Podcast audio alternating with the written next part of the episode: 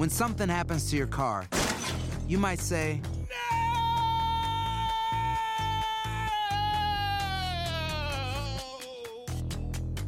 My car. but what you really need to say is something that can actually help. Like a good neighbor, State Farm is there. And just like that, State Farm is there to help you file your claim right on the State Farm mobile app. So just remember, like a good neighbor, State Farm is there. State Farm, Bloomington, Illinois. No hay nada como un teléfono nuevo. Y si quieres uno ahora, aprovecha la oferta de Boost para estar conectado con los tuyos. Cámbiate a Boost Mobile y llévate un Samsung Galaxy A15 5G gratis. Boost tiene las redes 5G más grandes del país, con máxima señal, para que sigas tus sueños sin miedo al éxito. No esperes, visita ya tu tienda Boost Mobile local y llévate tu Galaxy A15 5G gratis. Solo en un Boost Mobile cerca de ti. Oferta por tiempo limitado, solo clientes nuevos. Requiere suscripción al servicio, un dispositivo por línea, impuestos adicionales. Aplican otras restricciones.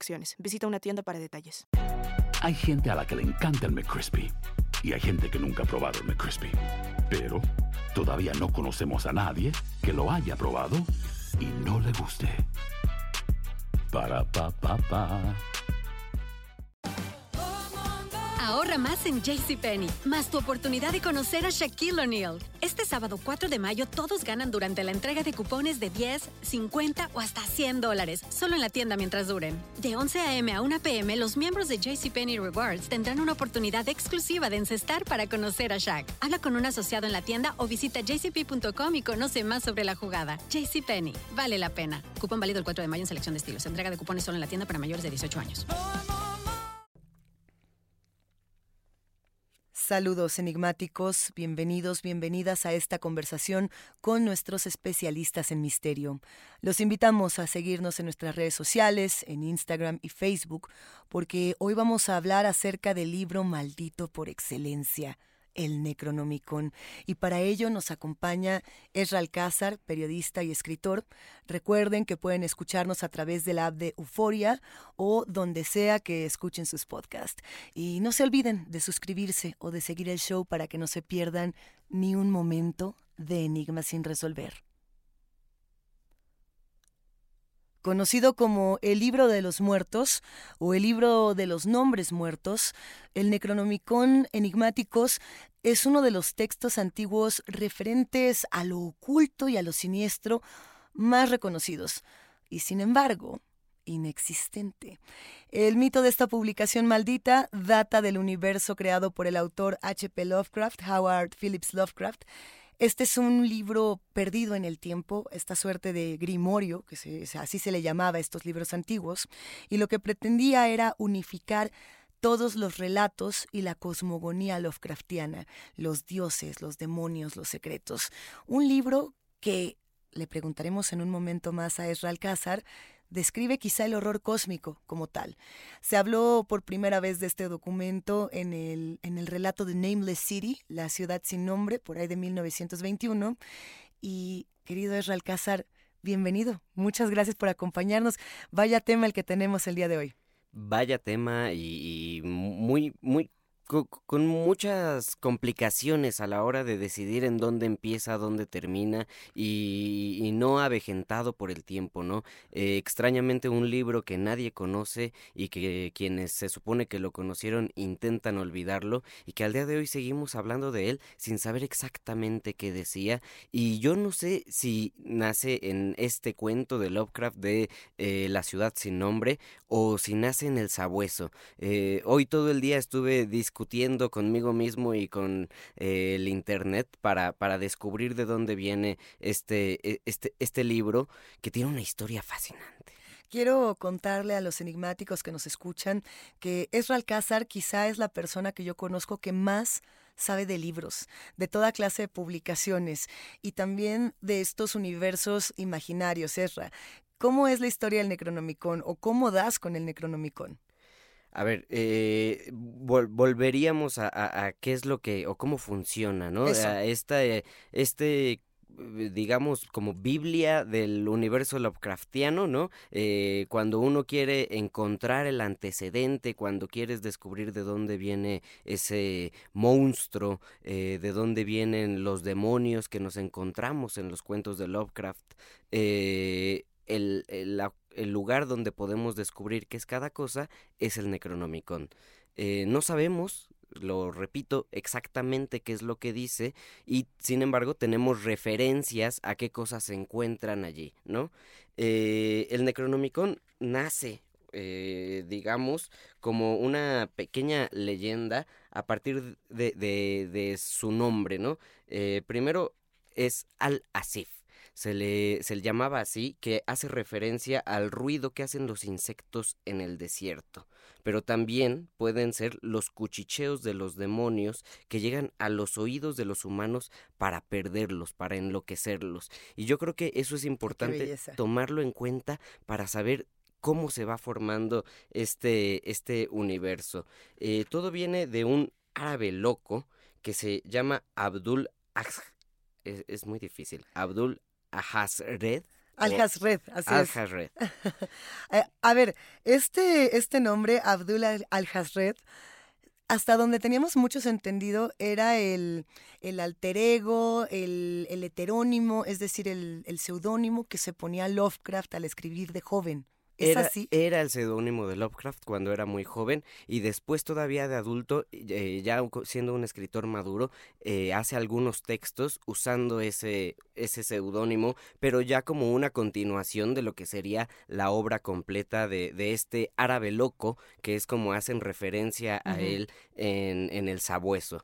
Este árabe loco era un intelectual, era un traductor, era un hombre de libros que un día se va al desierto a explorar qué es lo que puede descubrir allí, eh, nuevos libros probablemente, pero se encuentra accidentalmente con las ciudades perdidas, las ciudades escondidas debajo de Babilonia, es aquella ciudad sin nombre, ¿no? Tiene acceso a eso y en ese momento empiezan a aparecer eh, demonios que le van contando cosas y le están explicando cómo era el mundo antes de que los humanos estuviéramos aquí. Estamos hablando de hace muchísimos, muchísimos años en donde lo que caminaba por la tierra eran una especie de pólipos extraños o anfibios de otros planetas que llegaron para corromperla. Ya con muchas cosas que pasaron a lo largo de los años, pues esos monstruos como que se fueron quedando dentro, enterrados a partir de diferentes capas de tierra. Sin embargo, este árabe loco se los encuentra en el desierto y encuentra esas ciudades perdidas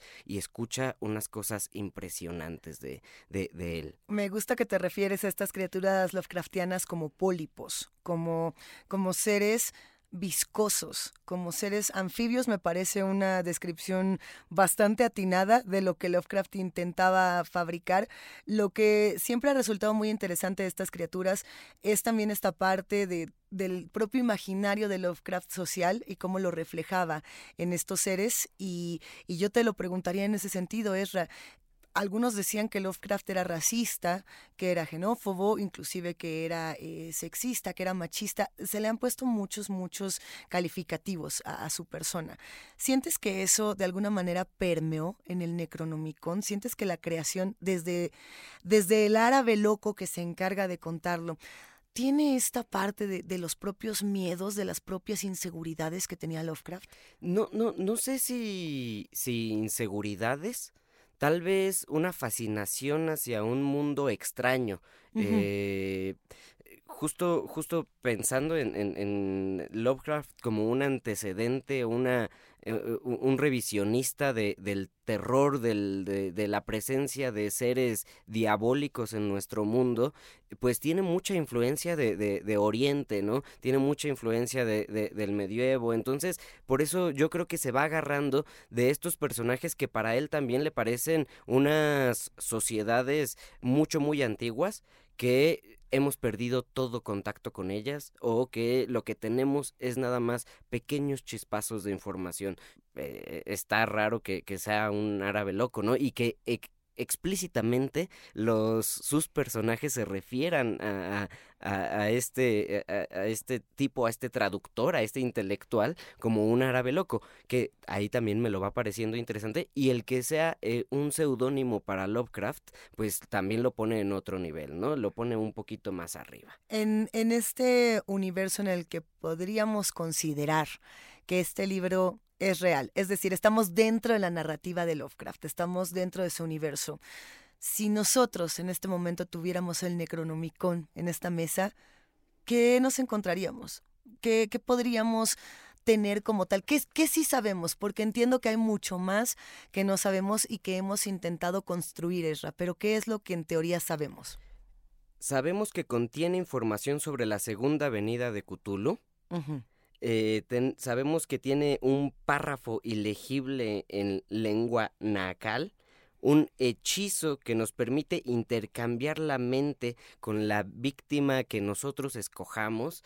Eh, tiene información sobre eh, algunos ¿cómo decirlo? Algunos reliquias de aquellos tiempos y párale, y ahí párale, porque no hay no hay muchas más informaciones. Podríamos rasparle, ¿no? E, estas son algunas a las que hace referencia Lovecraft en muchísimos de sus ensayos, porque algo que también pasó es que creó un, un fandom enorme eh, Lovecraft, eh, al grado de que las personas le iban haciendo preguntas de qué es lo que podía existir en el Necronomicon y su forma de conectar con la gente era contestar las cartas para decirles, no, pues eh, no sé exactamente, pero dijo tal persona que está esto y esto y esto, ¿no? Entonces va creando estos apuntes que al final también produjeron que otras personas hicieran sus propias interpretaciones de el Necronomicon. Había una cita que circulaba por distintas publicaciones, que muchos han dado por cierta. Muchos autores inclusive la han parafraseado, la han citado, la han recuperado como si esta publicación estuviera en nuestras manos. La cita decía que no está muerto lo que yace eternamente, y con eones extraños incluso, la muerte puede morir. No sabemos si es una cita. Eso, exactamente. O si es algo que... Es que sí puedes... A ver, otra vez, ¿no? Eh, en, en Las ciudades sin nombre, justamente cuando eh, el personaje principal va llegando a la ciudad sin nombre, se acuerda de algo que repetía un árabe loco. Y ahí está. Entonces, pero ¿qué es lo que pasó con que volvamos un poquito a nuestro árabe loco, ¿no? Que estando en el desierto, ya con toda esa información, pues es obligado, se ve postrado ante Cthulhu, eh, pues ya agarra la onda, está condenado a estar ahí 10 años aprendiendo, aprendiendo, aprendiendo, y cuando por fin es desterrado y regresa a Damasco, se le ocurre a él eh, hacer una transcripción de lo que los demonios le habían contado, de esos cuchicheos que, que, también lo estaban volviendo hasta cierto punto loco y, por eso necesitaba sacarlos. Entonces empieza a escribir en varios pergaminos lo que sería el, el Al-Asif, así, así le llamaba él a estos justamente a estos cuchicheos de los demonios o los insectos del desierto, el sonido de esos insectos, eh, lo escribe y Alá se enoja. Eso, eso no puede ser, ¿no? Entonces, en un momento, eh, mientras está en el mercado de Damasco, un, monstruo que es invisible lo levanta hasta el cielo y empieza a destruirlo, a desollarlo, al grado de dejarlo en una especie de, de restos eh, viscosos del tamaño de una rata. Eso es lo que es lo único que queda de nuestro árabe loco. Sin embargo, ya estaba escrito el Necronomicon. When something happens to your car, you might say,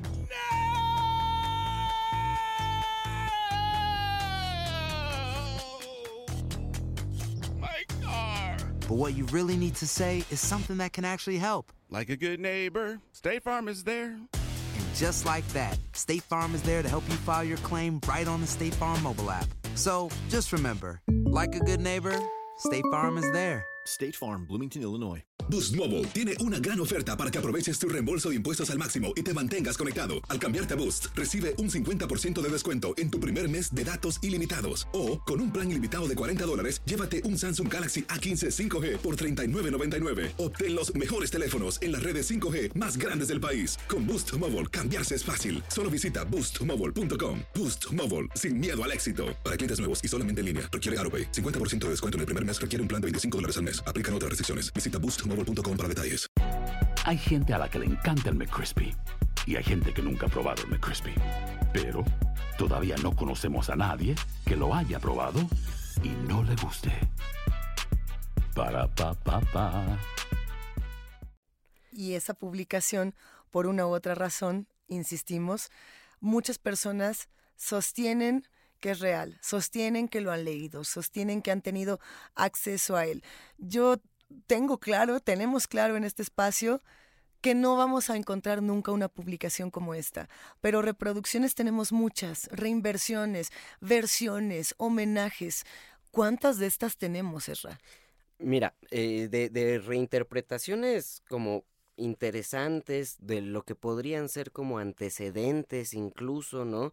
Tenemos, tenemos varios, ¿no? Y todos están medianamente ligados al universo Lovecraftiano. Tenemos el libro de Avon de Clark Ashton, tenemos eh, de los misterios del gusano de Robert Bloch, que incluso Lovecraft tiene su propio misterio del gusano, agarrando como eh, referencia al Robert Bloch. Tenemos eh, las arcillas de Eltown y también tenemos los cultos sin nombre de Robert Howard. Esos son como los acompañantes del Necronomicon que no, podríamos decir no es exactamente eh, el Necronomicon, eh, sin embargo es lo que se acerca y lo que sirve también para seguir construyendo eh, los mitos del Cthulhu, ¿no? E, este, este respaldo, esta Biblia del universo Lovecraftiano. Para quienes dicen como que ese nombre me suena, como que ese tal Robert Bloch me parece que, que lo he escuchado mencionar, estamos hablando del autor del Vampiro Estelar, Estamos hablando del autor de Psycho, de, Psicosis, dentro de muchas otras novelas. Un lector, un contemporáneo eh, de Lovecraft, por así decirlo, o alguien con quien se generaba esta suerte de intercambio. Creo que eso también es muy importante para la propia historia del Necronomicon, y es que Lovecraft estaba muy rodeado de muchos autores que le admiraban, todos estos que lo seguían a, través de las revistas Pulp, toda esta generación que de una u otra manera lo ayudó a que este mito, aún sin Lovecraft, continuara. Y, tan continúa que, que, por ejemplo, Stephen King eh, tiene muchísimas referencias al Necronomicon. Eh, no, no, no, sabemos si algún día Stephen King hará su propia eh, apropiación completa de lo que es el Necronomicon, hace referencias a cosas que dice que dice, ¿no? Aunque nunca nos ha dicho cómo llegó a ellas ni nada, no, no, no hace lo que hicieron estos otros autores que ayudaron a construir ese, ese pequeño universo, pero que todavía está allí. Porque, ¿qué es, qué, qué es lo que pasó? Cuando está escrito ya ese Al-Asif, eh, la gente lo empieza a leer y empieza a hacer experimentos empiezan a intentar utilizar esos hechizos para poder intercambiar la mente con sus enemigos, empiezan a hacer muchas cosas sin esperar las consecuencias. Entonces el, el, patriarca Miguel en ese momento dice, vamos a quemarlos todos y los intenta destruir y sin embargo hay gente que valorando mucho más la verdad y la información, eh, valorándolo más que sus propias almas, se deciden a hacer copias y es así que logra llegar hasta, eh, hasta ahorita te digo, el personaje que nos ayuda a traducir ese libro al latín y es así como al día de hoy, digamos, se mantiene. Se mantiene cuatro copias que el mismo Lovecraft dice que algún día aparecerán o que están allí y que pues podríamos imaginar que si un día empezamos a rascarle ahí en las en las profundidades de la biblioteca eh, nacional de París eh, habría que destruirla toda obviamente encontraremos un ejemplar del Necronomicon. Encontraremos otro ejemplar del Necronomicon si no me equivoco en Harvard en, en, una universidad, podemos encontrar otro ejemplar del Necronomicon en la, en la Universidad de Buenos Aires y donde teníamos el último en el Museo Británico. Pero el del Museo Británico está guardado bajo llave. ¿Cómo sabremos? Lo que decía Lovecraft es que si un día logramos encontrar o veremos esos ejemplares del Necronomicon, pues a lo mejor nos enteraremos antes porque ya vemos cómo regresa Cthulhu. Cuando hablamos de estas publicaciones, siempre se nos esboza esta suerte de, de sonrisa pícara, de pensar que es una publicación que la gente quiere, desea encontrar y que además ha calificado como maldita de toda la vida. Cuando le preguntas a alguien, Esra, ¿cuál es el libro maldito por excelencia? Las respuestas son el Necronomicon. Inclusive dicen, bueno, el libro en Evil Dead, el libro en El despertar del diablo que invoca a los demonios de Sam Raimi, es el Necronomicon. Siempre se dice, es el libro más malo de todos los libros. Eso no es, o por qué, por qué lo podríamos introducir en esta categoría de los libros malditos. Los seres humanos no estamos preparados para conocer esa verdad cara a cara que está escrita en el Necronomicon. Cuando la lees, pierdes la cabeza. Son esos cuchicheos de los diablos que te están contando cómo es de verdad esto que al día de hoy no logramos entender que es la vida y no podemos con eso. Entonces pierdes la cabeza, intentas el suicidio, por eso todos los que se han acercado a él o lo intentan olvidar o misteriosamente mueren, desaparecen. Hay en, en aquel cuento que, que te comentaba, en el sabueso, una, un, un parrafito que, que, si me dejas lo, lo, lo, voy a leer porque me parece genial eh, y, y, y hace una discusión interesante en el Internet. Dice así, la locura cabalga a lomos del viento, garras y colmillos afilados en siglos de cadáveres, la muerte en una bacanal de murciélagos procedentes de las ruinas de los templos enterrados de Belial. Ahora, a medida que oigo mejor el aullido de la des descarnada monstruosidad y el maldito aleteo resuena cada vez más cercano, yo me hundo con mi revólver en el olvido, mi único refugio contra lo desconocido. Es una belleza. Es maravilloso. Es una maravilla. Es, es el final del sabueso de, de, de Lovecraft, en donde la discusión de lectores, de fanáticos y de todos es ¿por qué enloqueció ese personaje? Enloqueció por aquella, aquella ruina que se robaron de una tumba o es porque para entender esa ruina y lo que había tuvieron que leer el Necronomicon? Hijo, ya eh, esto justo nos está llevando como a, a, los terrenos del querer acercarnos también a, a la profundidad de estos relatos y nosotros mismos creer y querer desear profundamente que sean reales, ¿no? Por la propia belleza con la que Lovecraft escribía estos textos. Hay muchos que dicen que no era el mejor para contar historias, pero sí para crear atmósferas, que tenía eh, una pluma fascinante en ese sentido para crear este tipo de genealogías, este, este tipo de, de seres. ¿Tú has intentado profundizar en algún momento, Ezra, en en estos demonios, en estas criaturas que son retratadas en el Necronomicon? ¿Tienes alguna algún recuerdo justo de quizá cuando eras más joven, que ya er, que eres muy joven, pero lo que quiero decir es eh, esos primeros momentos donde te acercabas a los demonios Lovecraftianos? Me... O a los dioses. Yo, yo, yo, yo, yo era un lector de, de, los cuentos de Lovecraft cuando iba en la secundaria gracias a, a una maestra que, que, nos puso a leer, ya, ya no me acuerdo si fue la confesión o, o, o, cuál de los cuentos, y de ahí fue empezar a leer esos pequeños cuentos en la noche. Yo siempre he sido muy malo para contar historias de terror. Entonces, en mi familia les gusta eso.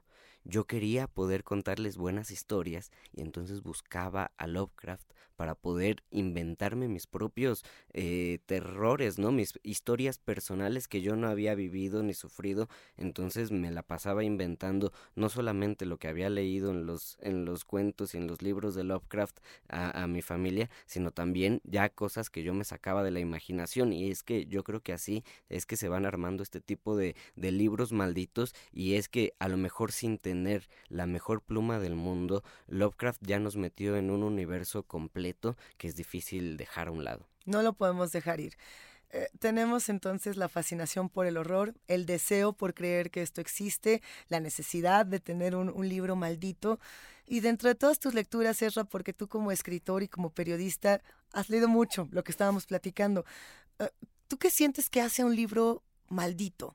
O sea, decimos Necronomicon el libro más maldito, el más maligno de todos los libros, pero ¿qué hace a un libro maldito? ¿O, o, o por qué eh, catalogar a los libros como los libros malditos?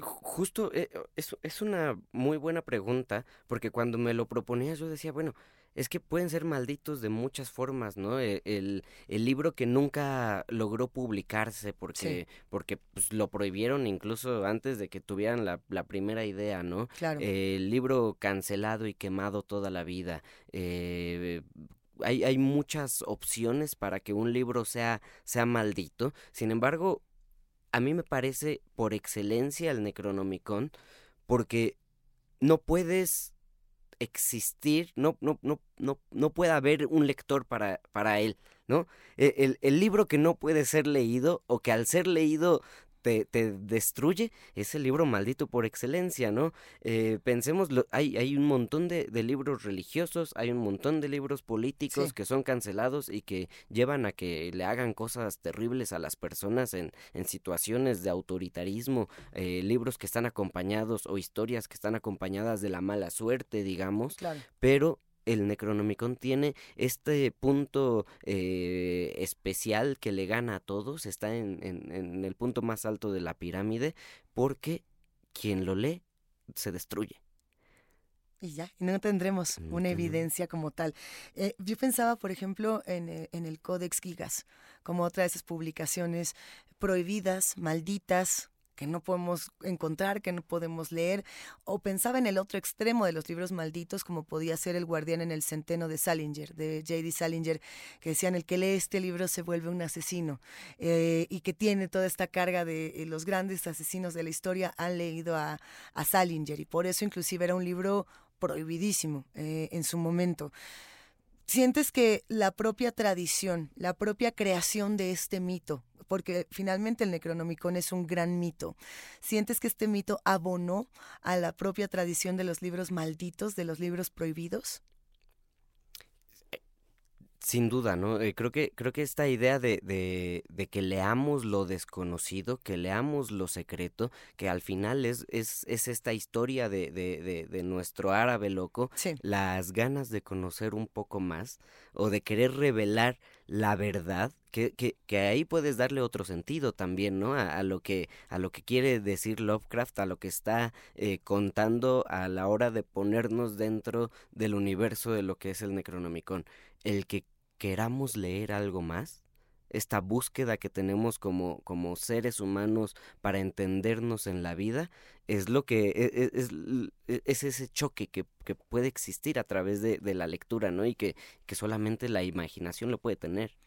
Libros malditos, libros prohibidos, libros desconocidos, libros que nunca vamos a encontrar. Esperemos seguir leyendo todas estas publicaciones contigo, Esra. ¿Cómo podemos entrar en contacto contigo? ¿Dónde podemos encontrarte? arroba Esra Alcázar en todas las redes sociales y a veces en algunas librerías. Nos volveremos a encontrar en este podcast. Aquí nos vemos. Aquí nos vemos, Esra. Muchísimas gracias. Nos despedimos, enigmáticos, hablando de todas estas publicaciones y de los libros más malditos. La conversación con nuestros especialistas en misterio ha terminado por ahora. Siempre hay otra grieta que investigar junto con ustedes. No se olviden de seguirnos en nuestras redes sociales. Nos encuentran a través de Instagram y Facebook. Yo soy Luisa Iglesias y ha sido un macabro placer compartir con ustedes, enigmáticos. Recuerden que pueden escucharnos en la app de Euforia o en donde sea que escuchen podcast. Denle follow o suscríbanse al show en donde sea que nos escuchen y así no se pierden ni un momento de enigma sin resolver. Si no sabes que el Spicy McCrispy tiene Spicy Pepper Sauce en el pan de arriba y en el pan de abajo, ¿qué sabes tú de la vida? Para, pa, pa, pa. Ahorra más en JCPenney, más tu oportunidad de conocer a Shaquille O'Neal. Este sábado 4 de mayo todos ganan durante la entrega de cupones de 10, 50 o hasta 100 dólares, solo en la tienda mientras duren. De 11 a.m. a 1 p.m., los miembros de JCPenney Rewards tendrán una oportunidad exclusiva de encestar para conocer a Shaq. Habla con un asociado en la tienda o visita jcp.com y conoce más sobre la jugada. JCPenney, vale la pena. Cupón válido el 4 de mayo en selección de estilos. Entrega de cupones solo en la tienda para mayores de 18 años. You know how to book flights and hotels. All you're missing is a tool to plan the travel experiences you'll have once you arrive. That's why you need Viator. Book guided tours, excursions, and more in one place. There are over 300,000 travel experiences to choose from, so you can find something for everyone. And Viator offers free cancellation and 24 7 customer support for worry free travel. Download the Viator app now and use code Viator10 for 10% off your first booking in the app. Find travel experiences for you. Do more with Viator. Sick of being upsold at gyms? My guy, you're currently a base member. For $90 more, I can upgrade you to our Shred membership. For 130 more, you'll be a Swole member. And for just $300 more, you'll reach Sweat Platinum. At Planet Fitness, you'll get energy without the upsell. Never pushy, always free fitness training and equipment for every workout. It's fitness that fits your budget. Join Planet Fitness for just $1 down and $10 a month. Cancel anytime. Deal ends Friday, May 10th. See Home Club for details.